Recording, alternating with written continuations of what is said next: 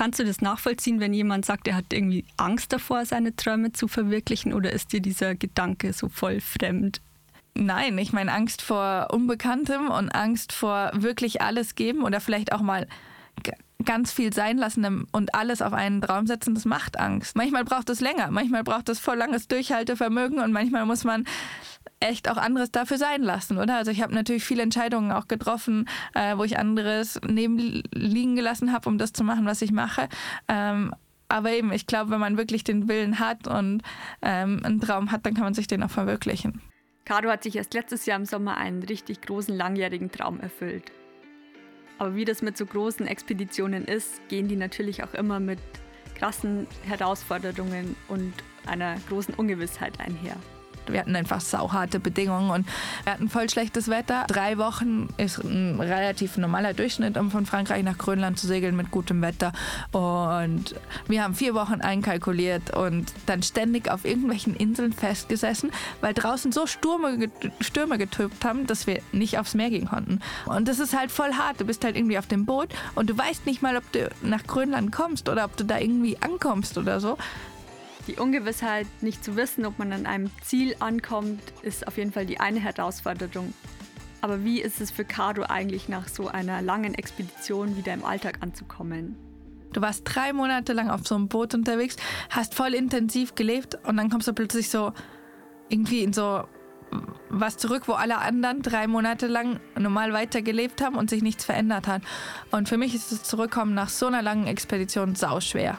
Was Caro in solchen Situationen hilft, darüber sprechen wir in dieser Podcast-Folge. Es gab nämlich auch schon mal eine Phase in ihrem Leben als Bergführerin und Alpinistin, in der es ihr überhaupt nicht gut ging. Kann ich überhaupt noch Bergführen gehen? Kann ich überhaupt noch meinen Beruf ausüben? Ähm, kann ich überhaupt als Alpinistin noch so unterwegs sein? Und mir hat einfach alles Angst gemacht. Also ich konnte wirklich nicht mehr im Berg gehen. Und das ist voll krass, wenn so deine, dein ganzer Lebensinhalt plötzlich wackelt warum Caro Nord ihr Leben trotz aller Herausforderungen und schwierigen Momenten mit voller Leidenschaft den Bergen widmet. Darüber sprechen wir ausführlich in dieser Podcast-Folge. Herzlich willkommen im Bergpool Podcast. Mein Name ist Theresa und ich spreche hier mit Menschen, die sich mutig neuen Herausforderungen stellen. Wenn dir der Podcast gefällt, dann abonnieren jetzt noch schnell in der Podcast-App deiner Wahl, um in Zukunft keine weitere Folge mehr zu verpassen. Und jetzt geht's direkt los. Viel Spaß bei dieser Folge mit Caro Nord. Hallo Caro, schön, dass du mal in diesem Podcast zu Gast bist. Um dich jetzt so den Hörerinnen und Hörern vorzustellen, wäre meine erste Frage, warum du Kletterin und Alpinistin und Bergführerin bist. Ähm, für mich ist das Klettern und das Bergsteigen voll meine Leidenschaft. Das habe ich relativ früh entdeckt, also so mit zehn Jahren schon. Und das gibt mir meinen Lebensinhalt. Das macht mich einfach glücklich. Und deswegen mache ich das. Und sind die drei Begriffe für dich eins oder gibt es da so Abstufungen? Also das vermischt sich natürlich, weil das alles miteinander zu tun hat. Ähm, das, die Bergführerei ist ganz klar, was, wo es darum geht, anderen Menschen ihre Träume zu verwirklichen und wo es nicht darum geht, vielleicht meine Träume oder meine Projekte zu verwirklichen. Und das finde ich auch extrem schön und das brauche ich auch, weil ich damit anderen Leuten was geben kann und anderen Leuten Türen öffne. Und Bergführen ist halt auch einfach sozusagen Geld verdienen für mich. Und das andere ist vielleicht eher ein bisschen mehr ähm, ja, Sachen, Projekte für mich machen und mhm. ähm, auch nicht so viel Geld damit verdienen, sondern halt einfach meine Projekte finanzieren. Mhm. Bisschen wie bei einem Künstler oder bei einer Künstlerin, oder? Also die so Auftragsprojekte für andere macht, aber die Kunst dann so für sich macht. Ha, lustig, das habe ich noch nie so überlegt. Aber aber ja, ähm, für mich ist das, glaube ich, ganz wichtig. Ich bin kein Mensch, ich kann nicht nur meine eigenen Projekte durchziehen. Das macht mich nicht glücklich, das funktioniert für mich nicht. Und für andere Profiathleten funktioniert das und das finde ich immer voll faszinierend, weil manchmal denke ich mir, das wäre so einfach, wenn das einfach gehen würde. Aber das macht mich nicht glücklich. Ich muss auch anderen Menschen irgendwie was geben und mal einfach was für andere machen. Und das kann man mit dem Bergführen und der Bergführertätigkeit, auch mit der Ausbildung von Jüngeren, also Weitergeben von Wissen, voll schön machen. Und ähm, das ist mir ganz wichtig. Das, also, das gibt mir ganz viel. Mhm. Wie war die Aus Ausbildung zur Bergführerin für dich? Also wie hast du das erlebt? Also es ist eine voll stressige Ausbildung, weil da einfach voll viel Druck dahinter steht. Ähm, ich habe die Ausbildung in der Schweiz gemacht, beim SBV, beim Schweizer Bergführerverband. Und es ist so, man macht, also man muss einfach eine voll komplette Tourenliste schon haben, um sich da überhaupt präsentieren zu dürfen. Und dann muss man eine Eintrittsprüfung machen und dann fängt man mit den Modulen an. Und in der Schweiz ist es so, jedes Modul wird auch geprüft und du kannst jedes Modul bestehen oder nicht bestehen. Und wenn du das Modul nicht bestehst, dann musst du ein ganzes Jahr warten, erst das Modul wieder machen und dann kannst du weitermachen. Das heißt, da ist natürlich voll Druck, wenn du nicht ständig ein Jahr verlieren willst. Und den Druck kriegt man schon richtig zu spüren. Wie bist du da damit umgegangen mit diesem Druck? Ich habe den Druck voll zu spüren gekriegt, mehr als ich je gedacht hätte, weil ich bin eigentlich ein Mensch, der gut mit Druck umgehen kann. Aber ich habe zum Beispiel vollkommene Allergien gekriegt während der Ausbildung und auch die ganze Zeit gehabt während der Ausbildung und danach dann nie wieder. Also es war ziemlich klar, dass das einfach vom Stress kam und sowas habe ich nie gehabt in meinem Leben und das, fand, das war echt krass. Und sonst, am Anfang ging es relativ gut. Ähm, man muss sich halt einfach damit abfinden und versuchen, sich zu sagen, hey, ich habe das Niveau und das geht schon. Ähm, ich habe vom technischen, glaube ich, ein Niveau gehabt, wo ich eigentlich deutlich über dem Bergführeranforderungen stand und deswegen ging das auch. Äh, Wenn es, glaube ich, für mich da knapper gewesen wäre, dann weiß ich nicht, wie ich das gemacht hätte. Also das ist schon hart und äh, im Nachhinein weiß ich auch nicht, ob ich es nochmal machen würde. Also ich bin einfach froh, dass ich den Schein habe, aber nochmal mich diesem ganzen Druck aussetzen, weiß ich nicht, ob ich das nochmal machen würde. Mhm. Also dein Körper hat dir so richtig gezeigt, hey, da ist jetzt, da kratzt jetzt voll an der Grenze eigentlich. Ja, mein Körper also hat mir gezeigt, dass da voll Stress im, im Spiel ist. Und ähm, natürlich das einerseits Stress, den sie machen und andererseits auch Stress, den ich mir mache. Das ist ganz klar. Also der Druck kommt von außen, aber auch von innen, weil ich halt für mich auch das einfach bestehen wollte und für mich mir den Druck gemacht hat, dass ich da sozusagen nicht versagen darf und ähm, nicht rausfliegen darf. Was eigentlich voll unnötiger Druck war, weil ich hatte ja das Nemo. Aber mh, hm, du bist dann oft auch die einzige Frau und mhm. musst dann halt voll beweisen, dass du das kannst. Und ja, dann macht man sich halt Druck. Also das ist schon so ein Thema, dass einfach das ein voll männerdominiertes Feld ist. Ja, der Bergführerberuf ist nach wie vor voll männerdominiert. In der Schweiz gibt es 40 Frauen, die Bergführerinnen sind, Ach, also ungefähr zwei Prozent. Mm, das ist fast nichts. Und so in so einem Bergführerjahrgang, also ich war die einzige Frau, die in meinem Jahrgang abgeschlossen hat, ähm, mit 25 anderen Bergführern. Und wir waren ein paar mehr Frauen, die zusammen begonnen haben, aber die anderen haben dann oft erst im nächsten Jahr weitergemacht oder haben mal ein Modul nicht bestanden und dann erst weitergemacht. Und ja, im Endeffekt war ich dann da alleine.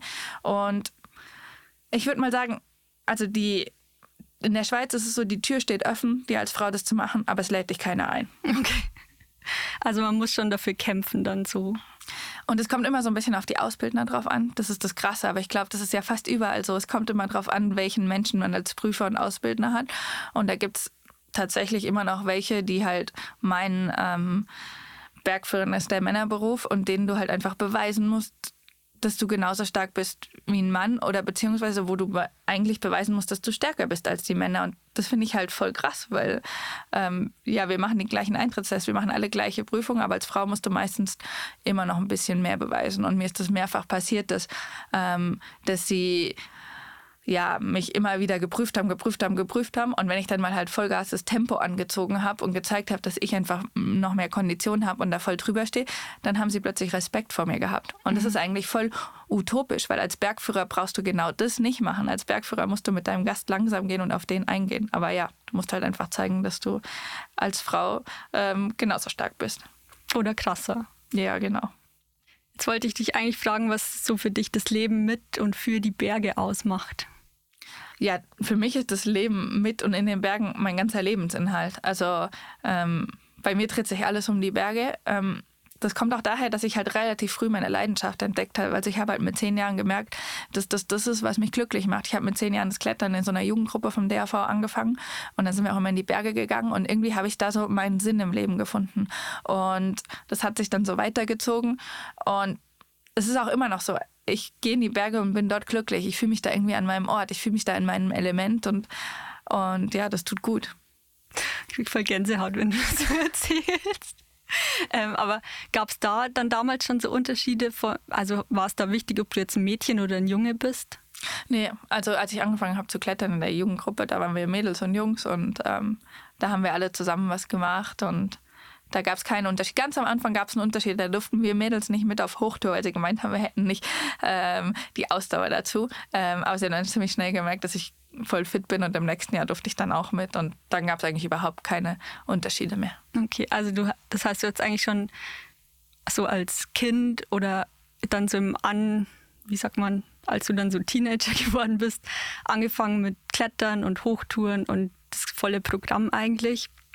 Und ähm, hast dich dann, hast dann gemerkt, das ist so meine große Leidenschaft und den Traum will ich verfolgen. Wie bist du da jetzt dann hingekommen, wo du heute stehst? das ist ein langer Weg und da kommt man auch nicht so einfach hin. Ähm, ich meine, es ist ein langer Weg, ein langer Prozess und viel harte Arbeit natürlich. Also irgendwie mal dahin zu kommen, dass man seine Expedition mit Sponsoren finanzieren kann, das passiert nicht von heute auf morgen und da steckt bei mir ganz viel Arbeit auch da hinten dran und ganz viel Training. Ähm, ich sage immer, ich bin nicht jemand, der ein großes Talent hat, aber ich habe einen sau starken Kopf und ich habe halt einfach trainiert, dahin zu kommen, wo ich heute bin und einfach viel gemacht und einfach alles drauf gesetzt. Ich habe mein ganzes Leben nach dem orientiert und deswegen bin ich heute da, wo ich bin einfach. Ähm, aber ja, das ist nicht so was, wo von einem Tag auf den nächsten passiert. Und kannst du sagen, also es gibt, dass es so verschiedene Dinge gibt, die dich so stark gemacht haben? In meinem Lebenslauf meinst ja. du? Mm, ja, also ich war mit 16 im Austauschschuljahr in Argentinien und damals habe ich schon in Deutschland viele Wettkämpfe geklettert und war auch viel also auf Hochtouren unterwegs. Und dann war ich in Argentinien und bin da hingekommen und war eigentlich in einem Ort, wo es voll flach war und wo man nicht klettern konnte. Ich habe dann relativ schnell die Kletterer kennengelernt. Und ähm, schnell, relativ schnell war für mich dann klar, boah, wenn ich schon in Argentinien bin, dann will ich auf den Aconcagua, das ist der höchste Berg Amerikas, 6900 Meter hoch. Und dann habe ich auch einen Kumpel kennengelernt, der Bergführer ist und der hat gesagt, ja, ich habe eh eine Tour, wenn du willst, kannst du mitkommen. Und ich so, ja, auf jeden Fall. Und ähm, meine Eltern mussten damals beim Notar voll viele Papiere unterschreiben, dass ich das darf, weil ich halt minderjährig war. Dass du auf den, auf, zur Expedition mitkommen darfst. Ja, dass ich in diesen Nationalpark rein darf und dass ich halt als Minderjährige mit auf den Aconcagua darf. Und meine Eltern haben das auch gemacht und mir haben viele von meinen Freunden gesagt, boah, das hätten meine Eltern nie gemacht. Und sie haben mir aber damit voll die Türen geöffnet und da bin ich ihnen bis heute dankbar. Und im Endeffekt, ich war nicht ganz auf dem Gipfel, aber ähm, ich musste 100 Hö Höhenmeter unter dem Gipfel umdrehen, weil ich äh, so die Anfänge von so einem Höhenhirnödem hatte. Also mir ging es richtig schlecht. Aber alle anderen Gäste von denen hatten schon viel früher umgedreht. Und ich war mit meinen 16 Jahren viel erfahrener und viel stärker als die Gäste von denen, die alle doppelt so alt waren. Und das hat mich irgendwie beeindruckt und bei mir den Traum geweckt, oh, ich will auch mal Bergführerin werden. Das war sozusagen so ein bisschen, wo der Traum angefangen hat. Mhm. Und dann habe ich aber danach wieder in Darmstadt gewohnt. Und wenn du in Darmstadt in der Schule erzählst, du willst Bergführerin werden, das, das versteht halt keiner. Also Darmstadt ist einfach ähm, weit weg von den Bergen und ähm, also klettern kann man da gut, aber ähm, Bergsteigen halt doch nicht und das versteht dann auch die meisten nicht so. Und ich habe auch immer wieder gemerkt, so, wenn ich dann später Freundinnen getroffen habe, die irgendwie viel mehr im Süden oder in den Bergen äh, aufgewachsen sind, die hatten es eigentlich viel einfacher, weil ähm, oft der Vater oder die Mutter Bergführer oder so und ähm, ja, das ist vom Zugang her zu den Bergen ganz anders als für mich. Also für mich war das, ich habe mir das alles selber erarbeitet. Mhm. Und dann war ich mit, ähm, nämlich aus Argentinien zurückgekommen und dann war ich im ersten Frauenexpeditionskader vom DAV mit 19. Ähm, und dann haben wir unsere erste Expedition nach Indien gemacht. Und das war für mich sozusagen ein bisschen das Sprungbrett, ähm, das weiterzumachen, zu verstehen, wie funktionieren so Expeditionen ins Himalaya. Danach habe ich relativ viele Expeditionen selber gemacht und auch so das Sprungbrett so ein bisschen in das, wie funktioniert das mit den Sponsoren. Und ja, das war schon ein cooles Sprungbrett für mich. Und dann habe ich aber einfach immer weiter gemacht und immer weiter meine eigenen Expeditionen gemacht und Erstbegehungen in verschiedenen Ländern. Am Anfang war ich voll viel so in den Ostländern unterwegs, also in Iran, Armenien, Albanien und so und habe vor allem Felserstbegehungen gemacht und ja, dann hat es mich immer mehr so in die ganze Welt gezogen und dann bin ich relativ schnell wieder in Patagonien gelandet, weil ich eben schon in Argentinien gewesen war als Jugendliche und habe da dann relativ viel gemacht und bin da immer wieder halt auch zurück hingegangen und da war für mich auch so ein bisschen Erfolg, der mich dann so ein bisschen in die Medien gebracht hat, einfach die erste Frauenseilschafts freie Frauenseilschaftsbegehung vom Cerro Torre, die ich mit der Christina Huber gemacht habe, ja, das ist krass, aber das so funktioniert Alpinismus, wenn man an bekannten Bergen was klettert, dann kommt man in die Medien. Und wenn man was Unbekanntes klettert, ist oft viel schwieriger. Und kommst du da gut damit klar, so in den Medien und in der Öffentlichkeit zu stehen? Ähm, das ist nicht so mein Ding. Also es ist irgendwie Teil von dem, was ich tue. Aber um ehrlich zu sein, ich bin einfach am liebsten in den Bergen und so das ganze Medienzeug ist, gehört dazu, aber ist nicht mein, mein Lieblingsteil. Mhm. Aber du musst es quasi machen, um auch weiter so die Aufmerksamkeit zu bekommen und auch für Sponsoren interessant zu sein, oder? Ja, genau. Also wenn man mit Sponsoren arbeitet, die wollen natürlich auch irgendwas zurückhaben, was ja logisch ist. Und ähm, sozusagen, das ist wie ja, geben und nehmen, oder? Sie finanzieren mir meine Expedition, mein Leben, dass ich sowas machen kann. Und dafür wollen sie natürlich Fotos und ähm, Geschichten und wollen auch mal, dass ich präsent bin auf irgendwie Events oder so. Und auf der anderen Seite, das, was ich immer hoffe, dass ich diese Rolle nutzen kann, um andere zu inspirieren, weil ähm, das, was ich mache, ist meine große Leidenschaft. Und ich habe immer gesagt, wenn es irgendwann mal zu einem Druck wird, dass mir Sponsoren sagen, was ich machen muss, dann mache ich das nicht mehr. Und bisher ist es noch nicht so weit gekommen, weil ja, es ist für mich einfach das, was mich glücklich macht. Und wenn ich mm, dadurch, dass ich vielleicht ein bisschen in den Medien bin kann, andere dazu inspirieren kann, ihre Träume zu leben und versuchen, ihre Träume zu verwirklichen, dann ist das voll genial, wenn es in die Richtung geht. Voll schön. Kannst du das nachvollziehen, wenn jemand sagt, er hat irgendwie Angst davor, seine Träume zu verwirklichen oder ist dir dieser Gedanke so voll fremd? Ich glaube, nein. Ich meine, Angst vor Unbekanntem und Angst vor wirklich alles geben oder vielleicht auch mal ganz viel sein lassen und alles auf einen Traum setzen, das macht Angst. Aber ähm, wenn man halt alles auf eine Sache setzt, dann kann man das auch verwirklichen. Also ich bin jemand, ich habe immer mit dem Motto gelebt, wenn ich einen Traum habe, ich kann den verwirklichen. Und manchmal braucht es länger, manchmal braucht es voll langes Durchhaltevermögen und manchmal muss man echt auch anderes dafür sein lassen, oder? Also ich habe natürlich viele Entscheidungen auch getroffen, äh, wo ich anderes neben liegen gelassen habe, um das zu machen, was ich mache. Ähm, aber eben, ich glaube, wenn man wirklich den Willen hat und ähm, einen Traum hat, dann kann man sich den auch verwirklichen. Mhm. Aber ich finde das so ermutigend, dass du das sagst, weil ich glaube, das müssen so viel mehr Menschen einfach hören. Ja, also ich glaube, das ist wichtig und ich glaube einerseits, dass man Träume hat, hat, ist schon mal wichtig, oder? Also, dass man irgendwas hat, was einen, wofür man brennt. Also ich bin jemand, ich brenne einfach für die Berge. Das ist so voll meine Leidenschaft und ähm, ja, das ist so mein Feuer in mir und ich sage manchmal, manchmal ist das Feuer so stark, dass ich mich selber dran verbrenne, weil ich einfach so diese Leidenschaft für die Berge habe und ich lebe das gern für mich, das macht mich glücklich und ich gebe diese Leidenschaft gerne auch weiter und ähm, ja, so für was brennen. Ich glaube, das ist wichtig, dass Leute eine Leidenschaft haben. Das muss ja kein Sport sein, das kann ja Naturwissenschaften sein, das kann irgendwas anderes sein. Aber ich glaube, um glücklich zu sein im Leben, braucht man eine Leidenschaft. Mhm. Und was glaubst du, hilft dabei, dass man das rausfindet, was so das Feuer in einem ist? Ich glaube, das ist ähm, gar nicht so ein leichter Weg. Also mir sagen viele Leute immer, boah, du hast so Glück, du hast so jung schon gefunden, was dich glücklich macht. Und ja, ich glaube, ich habe einfach Glück gehabt, dass, dass ich den Weg relativ früh gefunden habe und deswegen auch so weit gekommen bin. Und es gibt andere Leute, die brauchen viel länger, um das zu finden. Und ich glaube, da muss man einfach ganz viel ausprobieren und bereit sein, auch ganz viel Neues auszuprobieren und vielleicht mal aus alten Mustern auszubrechen, mal ja, einfach die Neugier, Neues auszuprobieren. Mhm. Jetzt hast du ja schon mega viel gemacht und bist super erfahren, aber kannst du deine Gefühlslage beschreiben, wenn du, bevor du zu großen Touren oder Expeditionen aufbrichst? Ja, das ist ganz lustig, gell? Ich bin auch ein Mensch und ähm, so bevor ich irgendwohin aufbreche, so der Tag davor, also sozusagen der Tag, bevor ich auf Expedition gehe oder der Tag, bevor ich auf eine schwere Tour gehe, da habe ich schon auch immer so einfach Stress, weil du weißt, okay, du darfst jetzt nichts vergessen. Ähm, vor allem so im Bergsport, wenn du irgendwas vergisst, das kann halt einfach sicherheitsrelevant sein. Und das stresst mich. Und das stresst mich auch immer noch, wo ich mir immer denke, Caro, warum stresst dich das eigentlich? Du hast schon so viel gemacht, aber ja, das stresst mich immer noch und das weiß ich auch. Und ähm, vielleicht gehört das auch einfach dazu. Um, sobald ich dann einmal auf dem Weg bin und sobald ich dann los bin, dann ist es wieder voll easy und dann bin ich voll entspannt und auch vorher in der Organisation bin ich entspannt. Aber so dieser Zeitpunkt, direkt bevor es losgeht, das stresst mich schon. Und was hilft dir dann dabei, so einen Gegenpol zu schaffen? Ähm, ich glaube, mein Gegenpol ist einfach, dass ich weiß, sobald ich dann unterwegs bin, ist alles gut und dass ich einfach so viel Erfahrung schon habe, dass ich eigentlich weiß, wenn ich das jetzt gut geplant habe, dann funktioniert das alles und dann läuft das auch. Mhm. Und wenn du dann tatsächlich unterwegs bist, wie fühlst du dich dann? Also wenn du dann, wenn du weißt, okay, jetzt ist es losgegangen, jetzt bin ich wirklich unterwegs und ziehe das durch, was ich geplant habe. So unterwegs lebt man eigentlich voll im Moment. Also sei es im Bergsteigen, sei es auf irgendwie einer Expedition. Du bist einfach mit dem beschäftigt, was in dem Moment passiert und oder was die nächsten Tage passiert, aber einfach nur da, wo du bist und wo du dich jetzt befindest, da in den Bergen. Alles andere zählt eigentlich nicht mehr. Du hast so voll die Connection zu dem, was du gerade tust, weil alles andere ist in dem Moment nicht wichtig. Und das finde ich voll schön. Mhm.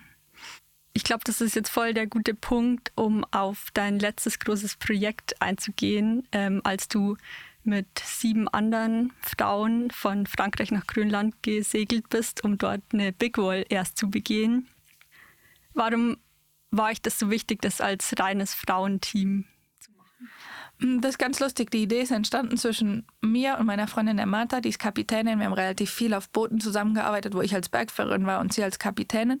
Und dann haben wir irgendwie immer zusammen davon geträumt, nach Grönland zu segeln, um dort zu klettern. Und die Martha hat mir eigentlich am Anfang gesagt, boah, das schaffen wir eh nicht, ein reines Frauenteam hm, zusammenzustellen, weil so ein Expeditionssegeln, das ist voll die Männerdomäne und ich weiß gar nicht, wie ich da genug Seglerinnen finden soll. Und ich habe dann gesagt, ja, okay, lass uns einfach schauen. Für mich war ziemlich klar, dass ich bei den Kletterinnen relativ schnell ein Frauenteam habe und dass ich einfach mit meinen Freundinnen unterwegs sein will. Also das ging gar nicht nur darum, es müssen unbedingt Frauen sein, sondern es müssen einfach die Leute sein, mit denen ich gerne unterwegs bin. Und ich habe halt einfach viele Freundinnen, die stark unterwegs sind und mit denen ich sowas gern mache. Und ja, die Martha hat dann auch Freundinnen und Frauen zum Segeln gefunden und dann waren wir plötzlich ein Team aus acht Frauen und das war dann richtig cool. Also das hat einfach voll viel positive Energie gegeben. Mhm. Und das war ja dann auch so voll der Prozess wahrscheinlich von der Idee bis dann zu dem Punkt, als ihr dann wirklich losgesegelt seid. Was waren da so die größten Herausforderungen? Ja, das war ein zwei Jahre langer Prozess, also von der Idee von mir und der Martha, bis wir das dann tatsächlich umsetzen konnten. Das erste war mal ein Team zu finden, weil es war klar, wenn du nach Grönland segelst, dann brauchst du halt einfach drei Monate für so eine Expedition. Und normalerweise Leute, die halt die in Anführungsstrichen normale Anreise mit dem Flugzeug ähm, wählen, die nehmen sich halt einen Monat frei. Und wenn du aber mit dem Segelboot hinfährst, dann brauchst du halt drei Monate. Und für uns war klar, wenn wir das machen, wollen wir alle zusammen von Frankreich starten und wir wollen nicht, dass irgendwer jemand in Island zusteigt, weil ja, unsere Idee war halt da einfach mit dem Segelboot hinzukommen und eben ein bisschen nachhaltigere Anreise zu haben. Und dann mal Leute zu finden in der Hauptsaison, also Sommer ist für Bergführer, Kletterlehrer und alle halt Hauptsaison, sich so lange freinehmen, das war gar nicht so easy. Das hat auch im ersten Jahr haben wir ein paar gefunden, aber nicht genug, um das durchzuziehen.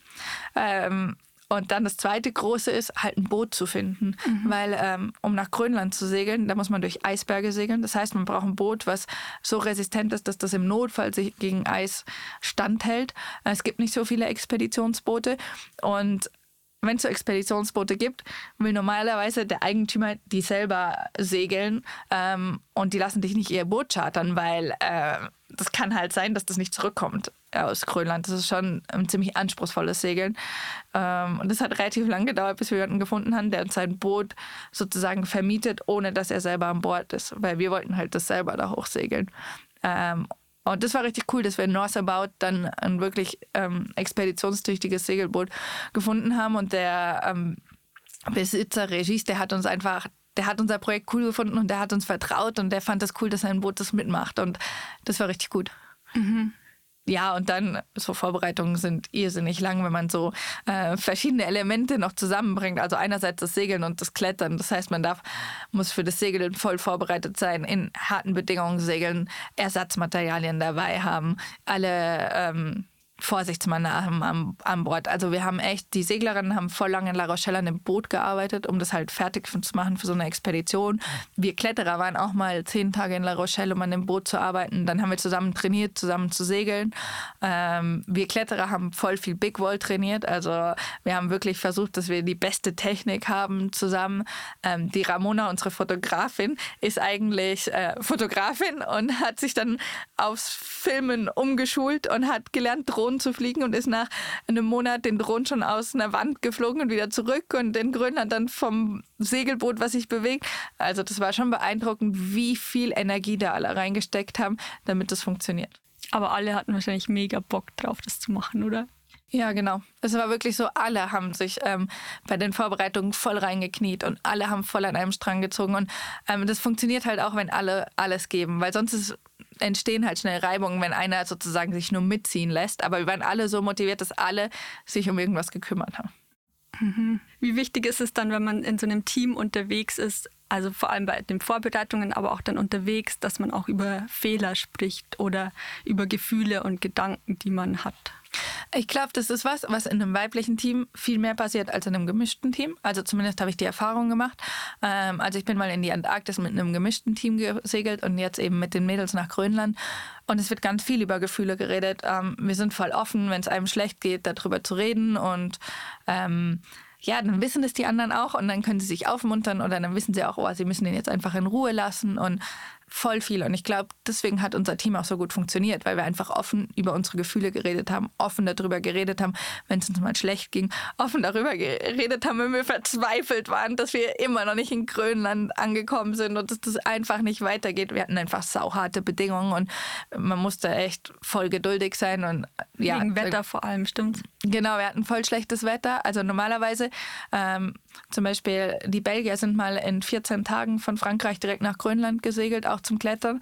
Und ähm, so drei Wochen ist ein relativ normaler Durchschnitt, um von Frankreich nach Grönland zu segeln mit gutem Wetter. Und wir haben vier Wochen einkalkuliert und dann ständig auf irgendwelchen Inseln festgesessen, weil draußen so Stürme, Stürme getöbt haben, dass wir nicht aufs Meer gehen konnten. Und haben dann sechs Wochen gebraucht bis nach Grönland. Und zwischendrin nicht mal gewusst, ob wir da überhaupt ankommen. Und das ist halt voll hart. Du bist halt irgendwie auf dem Boot und du weißt nicht mal, ob du nach Grönland kommst oder ob du da irgendwie ankommst oder so.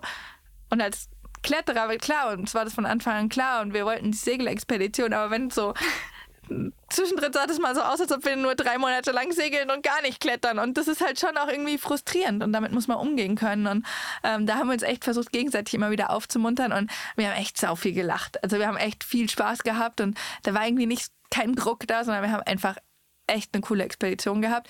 Und ohne so ein gut zusammenspielendes Team hätten wir, glaube ich, in Island aufgegeben. Also ich glaube, das wäre zu viel, also das hätten wir nicht durchgezogen, weil es war einfach, wir standen ständig vor neuen Herausforderungen, mussten ständig neue Probleme lösen. Wir haben uns echt gedacht, vor, irgendwer legt uns nur Steine in den Weg. Und ähm, ja, aber gemeinsam haben wir da irgendwie an einem Strang gezogen und das mit Humor genommen und gut durchgezogen. Okay, also das hat euch geholfen, da dran zu bleiben und nicht den Mut zu verlieren. Ja, voll. Also da musst du einfach, gibt immer wieder Situationen, wo du denkst so, boah. Und wir haben immer gesagt, das war so eine Gefühlsachterbahn, weil irgendwas ging gut und dann ging es vorwärts und dann kam der nächste Sturm, okay, und wieder halten und wieder geht nichts. Oder äh, dann kam das nächste, was am Boot kaputt ist und wieder ein Rückschlag. Es war immer so, oh, irgendwas Gutes und dann, oh, wieder tief und wieder irgendwas Gutes. Also es war wirklich so eine Gefühlsachterbahn. Also du bist so wetterabhängig beim Segeln und das kann von einem Tag auf den nächsten mit der nächsten Wetterprognose wieder sich ändern und dann gibt es auch noch Eis und wenn das Eis zu ist, dann funktioniert das auch nicht und ja, es war wirklich eine Gefühlsachterbahn. Also die ganze Expedition. um, ähm, aber kannst du sagen, was so der schönste Moment auf der Expedition war für dich? Ich glaube, es ist ganz schwer zu sagen, den schönsten Moment, weil es gab ganz, ganz viele intensive Momente. Einfach, keine Ahnung, von unseren Nachtschichten an Bord bis zu allem. Ist wirklich so ein alles, was zusammengehört.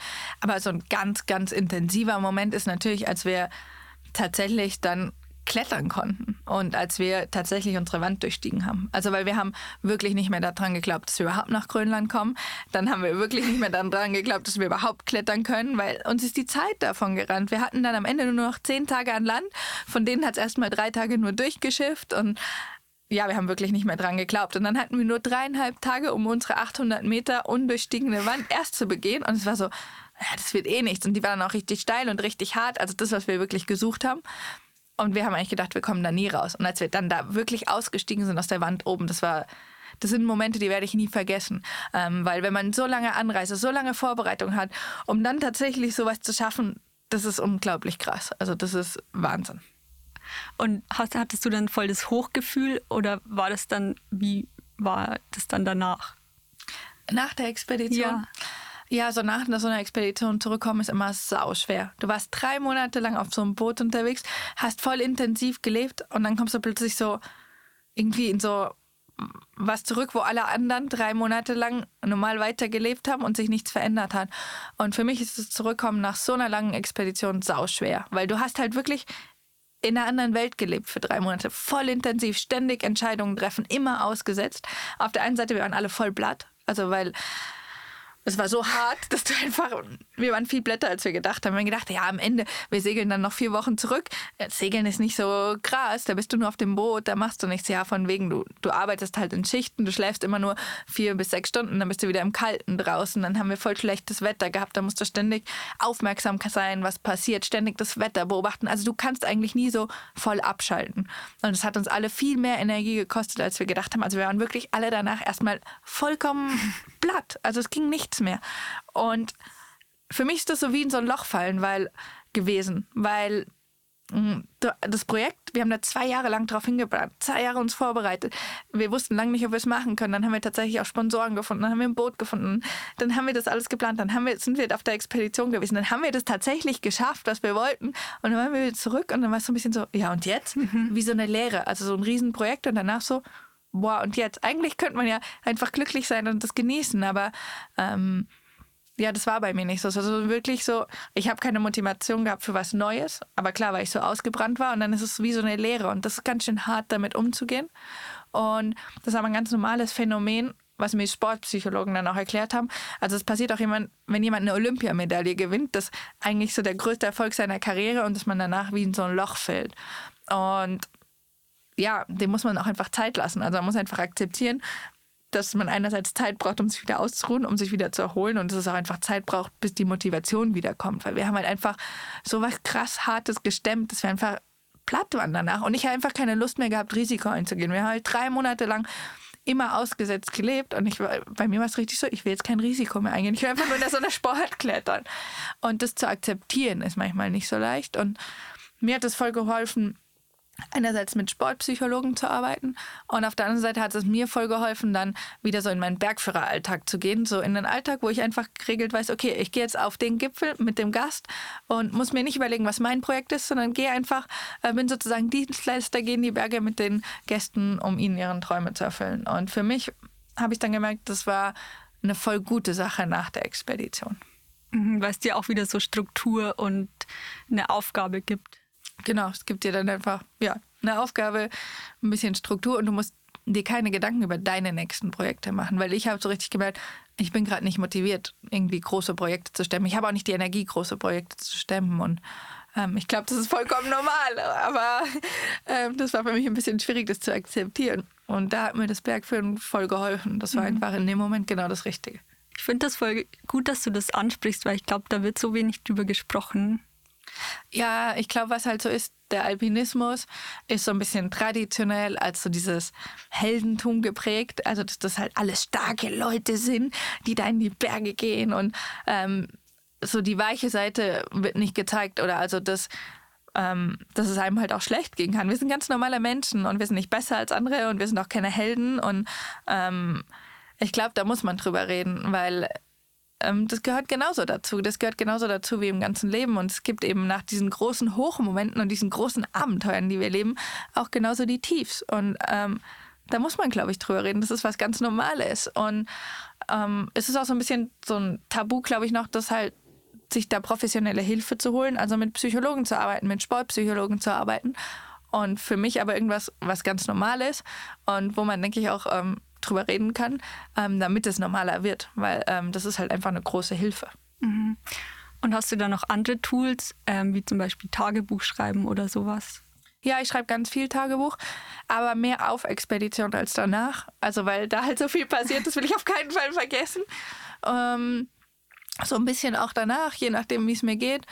Es ist ganz unterschiedlich. Ähm, in manchen Momenten tut es mir gut, sozusagen mich zu beschäftigen und nicht so viel Zeit zum Nachdenken zu haben. Ähm, das ist manchmal auch gut, einfach Ablenkung. Ähm, aber Ablenkung ist halt nicht die Lösung, sondern man muss alles irgendwie verarbeiten. Und ich glaube, das Verarbeiten ist natürlich auch Verarbeiten von so großen Erfahrungen, Eindrücken. Und ähm, manchmal hilft es mir auch voll zu meditieren, manchmal hilft es mir Yoga zu machen, manchmal hilft es mir mit anderen Leuten zu reden oder so. Mhm. Voll viele Leute haben ja so Angst irgendwie in sich und können die aber eigentlich besiegen, wenn sie so zur Ruhe kommen und sich mit sich selber verbinden. Ja, ich glaube, wenn man mit sich selber im Reinen ist, dann kann man viel, dann hat man viel mehr Selbstvertrauen und dann kann man viel besser mit Angst umgehen.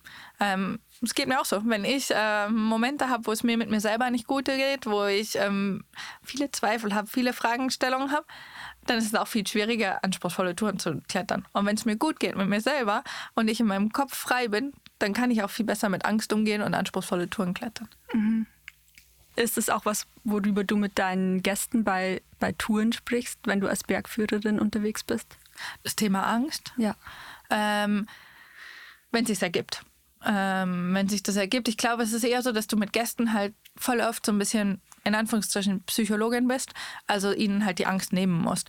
Ähm, was aber besser geht natürlich über Motivieren und so. Also du redest vielleicht nicht unbedingt über die Angst, aber du ähm, betreust ihre Angst und musst ihnen die nehmen, musst ihnen das Vertrauen geben, dass sie ihre Angst beiseite lassen und dir jetzt vertrauen, dass sie da hochkommen. Und ja, manchmal, also beim Bergführen ist ganz viel auch die psychologische Ebene dabei. Wir gehen äh, nicht nur einfach dahin und brauchen technische Mittel, um die Leute da hochzubringen. Nein, du musst auch ganz viel mit den Menschen arbeiten. Also ähm, ja, Bergführer hat so, so zwei Seiten. Einerseits das Technische am Berg, das, die Sicherheit, aber auch das Menschliche, weil du arbeitest mit Menschen und du arbeitest mit Menschen, die auch ähm, sich oft großen Herausforderungen stellen und davor Angst haben und du musst die ihnen nehmen. Und ähm, das ist auch eine Herausforderung für mich manchmal. Mhm.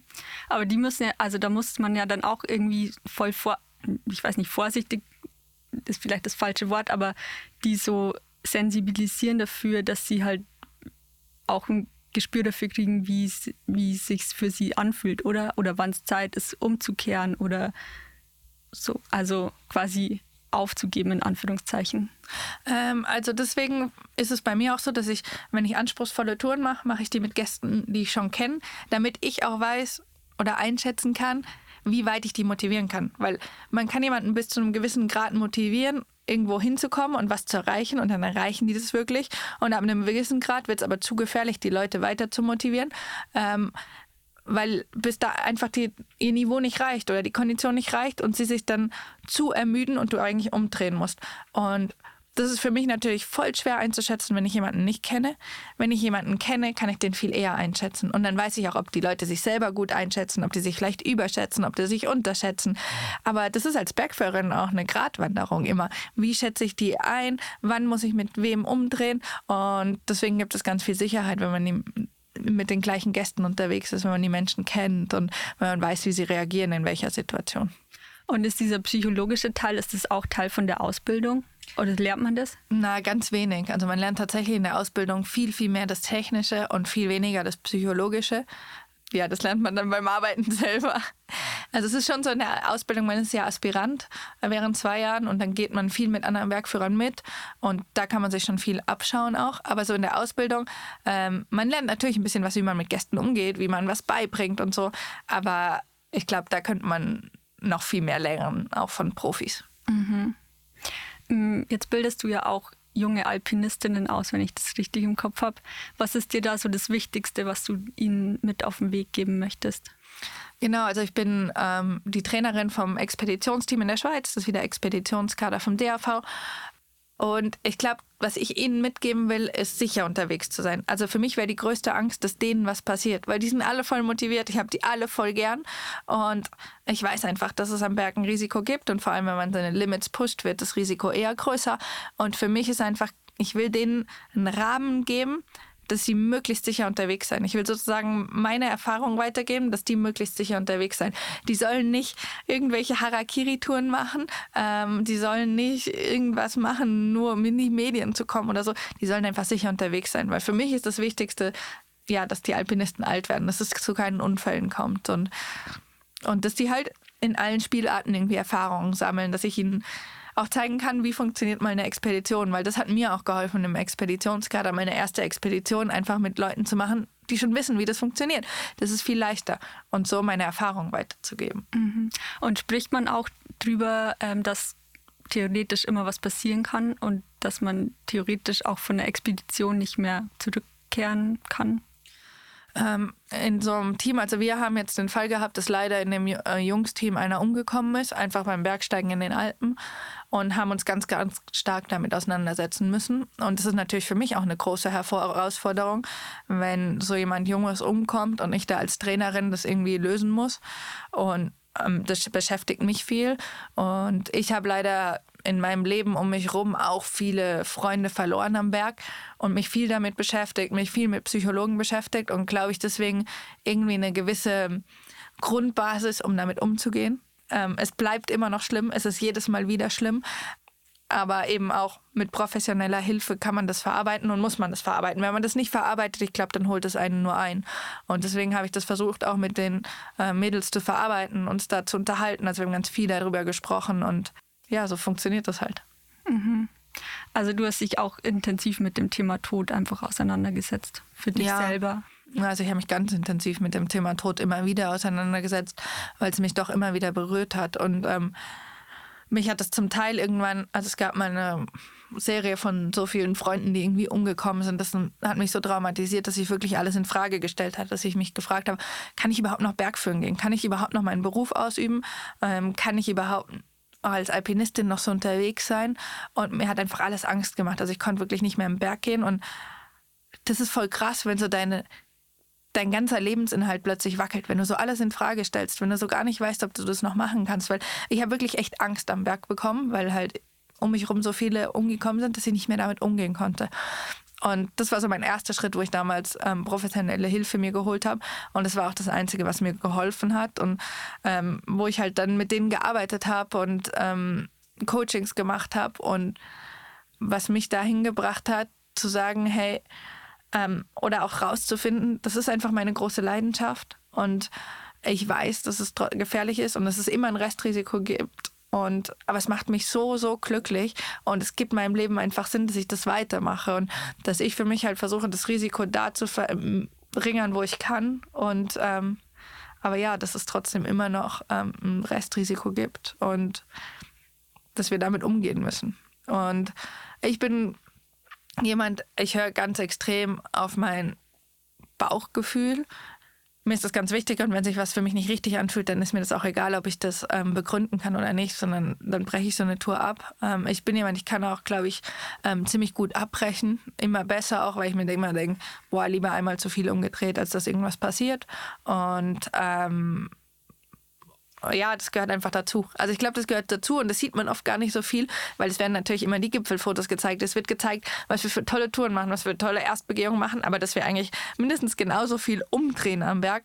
Ähm, vielleicht muss man das auch mehr zeigen. Also, oder das muss man einfach mehr zeigen, weil das gehört genauso dazu und das ist ganz lustig. In Social Media, wenn du halt einen Gipfelerfolg hast, dann wird das halt voll geboomt und dann finden das alle toll. Und wenn du aber halt schreibst, dass du umgekehrt hast, dann kriegt das längst nicht so viel ähm, aufhören. Aber ich glaube, da muss man sich einfach drüber hinwegsetzen und das trotzdem zeigen, weil es gehört dazu. Und es ist ja eigentlich auch eine kranke Entwicklung, dass sozusagen immer nur um Erfolg geht. Ähm, weil beim Bergsteigen geht es um viel mehr und für mich auch. Also beim Bergsteigen ist es halt oft der Weg, der zählt. Also jetzt habe ich in Patagonien Gipfel probiert, da sind wir 100 Kilometer mit Ski hingegangen und ja, wir sind ähm, auf der Hälfte zum Gipfel mussten wir umdrehen, weil es zu windig war. Aber es hat uns ganze vier, fünf Tage gekostet, die ganze Aktion und alles andere war voll cool. Und es war ein mega Erlebnis und selbst wenn wir nicht auf dem Gipfel waren, das bleibt ein mega Erlebnis, eine mega Erfahrung in einer wahnsinnigen, wahnsinnigen Umgebung und bis dahin war das auch schon Wahnsinn und ähm, das ist für mich jetzt nicht schlechter, nur weil wir nicht auf dem Gipfel waren und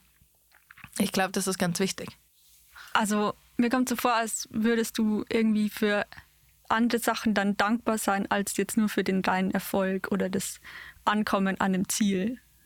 Ja, also ich bin für den Weg voll dankbar, weil ich auf dem Weg mache ich ja genau das, was ich gern tue. Also keine Ahnung, wenn ich eine Route kletter, dann ähm, bis auf den Gipfel muss ich ja erstmal klettern und das Klettern ist das, was mir Spaß macht. Oder eben, ich muss zu dem Gipfel mit Ski hinlaufen, äh, da haben wir Pulkas hinter uns hergezogen oder ich muss da hinsegeln. Und der ganze Prozess ist ja Wahnsinn. Also da erlebst du ja voll viel. Das ist ja eigentlich Abenteuer. Und ähm, der Gipfel ist eigentlich nur ein Moment. Und der Gipfel ist auch sozusagen nur einen Moment in der Mitte, du musst immer noch runterkommen. Und ähm, auch auf so einem Gipfel ist es nicht so, dass ich dann den ho hohen Glücksmoment habe, weil ich weiß immer, ich muss genauso noch runterkommen. Und die meisten ähm, Unfälle ähm, passieren eigentlich beim, auf dem Runterweg, weil da ist man schon, ja, schon weniger konzentriert und so. Ähm, der Gipfel ist Teil der ganzen Sache und ist natürlich mega, wenn man da hinkommt, aber ähm, der Weg ist viel mehr. Und ich glaube, das kommt auch so ein bisschen von meiner Ansicht vom Alpinismus.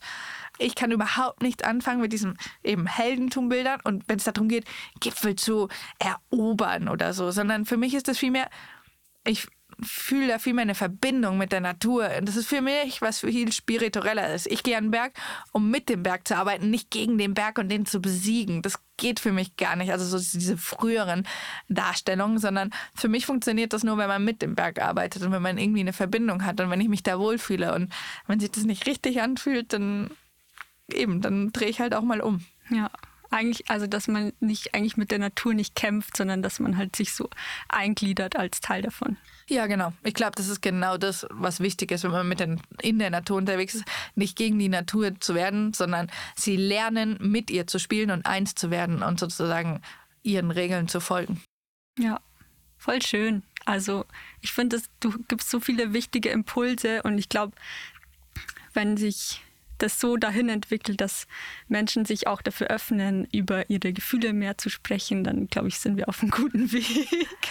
ja, hoffentlich. Ihr habt ja eure, eure Expedition nach Grönland auch als Film festgehalten. Wo kann man denn den sehen? Genau, also der Film hat jetzt in Lienz Premiere und läuft dann den ganzen Herbst auf verschiedenen Filmfestivals ähm, in ganz Europa, auf der ganzen Welt. Wir sind sogar auch in Rio auf dem Filmfestival in voller Länge. Also der Film ist voller Länge eine Stunde 14 lang und dann läuft er aber gekürzt auf ähm, dem Festival, das heißt Montagne en Seine, Mountains on Stage. Da gibt es Tourdaten in ganz Europa. Ähm, da läuft er in 40-minütiger Version. Das ist natürlich, wenn man so seinen Film gekürzt sieht, immer so ein bisschen wehmütig, weil ähm, was vor allem ist, der Segelteil ist gekürzt, weil das halt ein Bergfilmfestival ist und da geht es halt mehr um Klettern und das ist natürlich verständlich, aber wir sind halt einfach zehn Wochen gesegelt und zehn Tage an Land gewesen. Ähm, aber das ist auch ein cooler, cooler Film und gibt einen coolen Eindruck. Also ja, wir hoffen so ein bisschen eben mit dem Film auch Leute zu inspirieren, was zu machen. Für uns war das, glaube ich, für alle so das Abenteuer unseres Lebens. Und ähm, ja, ich hoffe, dass das viele Leute sehen und sich davon inspirieren lassen, vielleicht auch sowas zu unternehmen oder ihr Abenteuer des Lebens ähm, zu verwirklichen. Und warum glaubst du, ist es vor allem wichtig, dass sich Frauen mutig zeigen und da so unbekannte Wege einschlagen mehr? Ähm, ich glaube einfach, dass das dass es das weniger gibt, dass das Frauen machen, dass das bei Männern irgendwie normaler ist in der Gesellschaft und bei Frauen weniger und dass wir das aber genauso können. Und ja, dass oft Frauen sich da limitierter fühlen, den Schritt zu gehen als Männer. Und ähm, das ist aber nicht so und wir können das alle. Und also zum Beispiel von meinen Freundinnen, die Seglerinnen und die anderen Kletterinnen auch, ähm, da lebt keiner vom Sponsoring, da hat keiner Sponsoren. Ähm, die haben alle einen normalen Job, die haben unbezahlten Urlaub genommen und sich dafür Zeit genommen und da rein investiert. Und ja, wenn man was wirklich will, ich glaube, dann geht das schon. Hm. Ähm, jetzt habe ich eigentlich nur noch eine letzte Frage. Ähm, was, wenn du jetzt so ein Fazit ziehst nach dem, nach allem, was du bis jetzt erlebt hast, was, wie sieht dein Fazit aus? Nach meinem ganzen Leben sozusagen. Eigentlich wollte ich dich fragen, was dein Fazit so jetzt nach der Expedition nach Grönland ist, also nach der Via Setna. Mm, aber vielleicht kannst du es auch weiterfassen. Ja, ich glaube, mm, also vor allem Via Setna war so richtig was, wenn man wirklich was will, dann kann man das erreichen.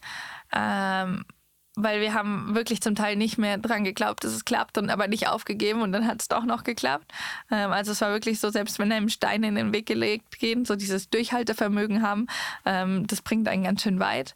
Ähm, ja, den Mut zu haben, irgendwas zu machen, ähm, sich da auch über andere Ideen hinwegzusetzen. Also das ist voll krass. Wir haben auch schon viele Vorurteile äh, so hinbekommen, so wie nur Frauen und so.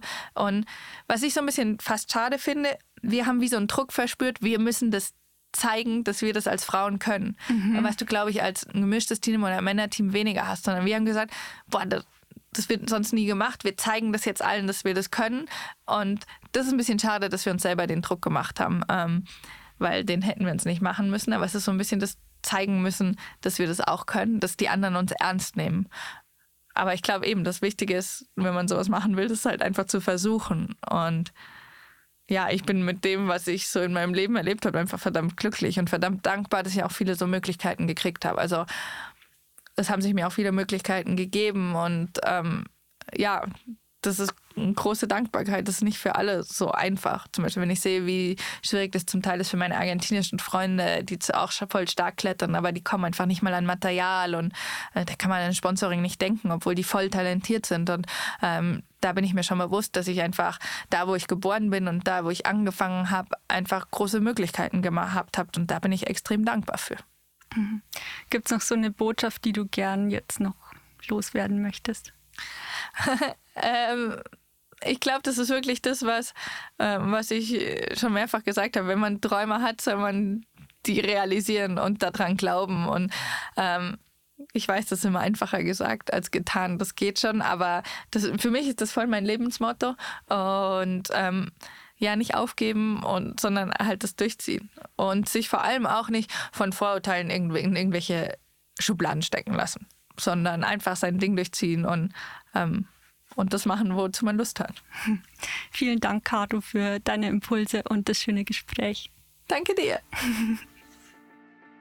Vielen Dank fürs Zuhören. Alle Infos zu Caro Nord und auch zu den Mountains on Stage Terminen in Deutschland, Österreich und der Schweiz findest du in den Shownotes zur Folge. Ich werde mir Caros Film am 19. Dezember in München ansehen. Ich freue mich richtig drauf, das große Abenteuer via Setner auf der Kinoleinwand zu sehen. Lass mich doch gern als Kommentar bei Spotify wissen, welcher Autofilm dich in letzter Zeit besonders berührt hat. Oder welcher Moment aus dem Gespräch mit Caro bei dir besonders hängen geblieben ist. Und wenn dir die Folge gefallen hat, dann zeig mir das gerne mit einer Bewertung oder einer Rezension in der Podcast-App deiner Wahl. Ich freue mich von dir zu lesen, mach's gut und bis zum nächsten Mal. Deine Theresa.